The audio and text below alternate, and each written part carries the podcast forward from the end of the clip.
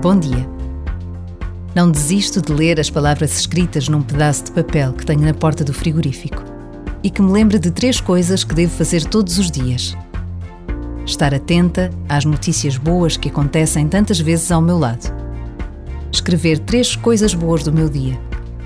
Agradecer algo a alguém.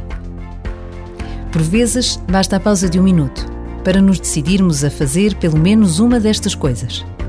A experiência prova os excelentes resultados que acontecem quando conseguimos ser fiéis a esta proposta. E Deus revela-se na bondade, na gratidão e na simplicidade como vivemos o nosso dia a dia.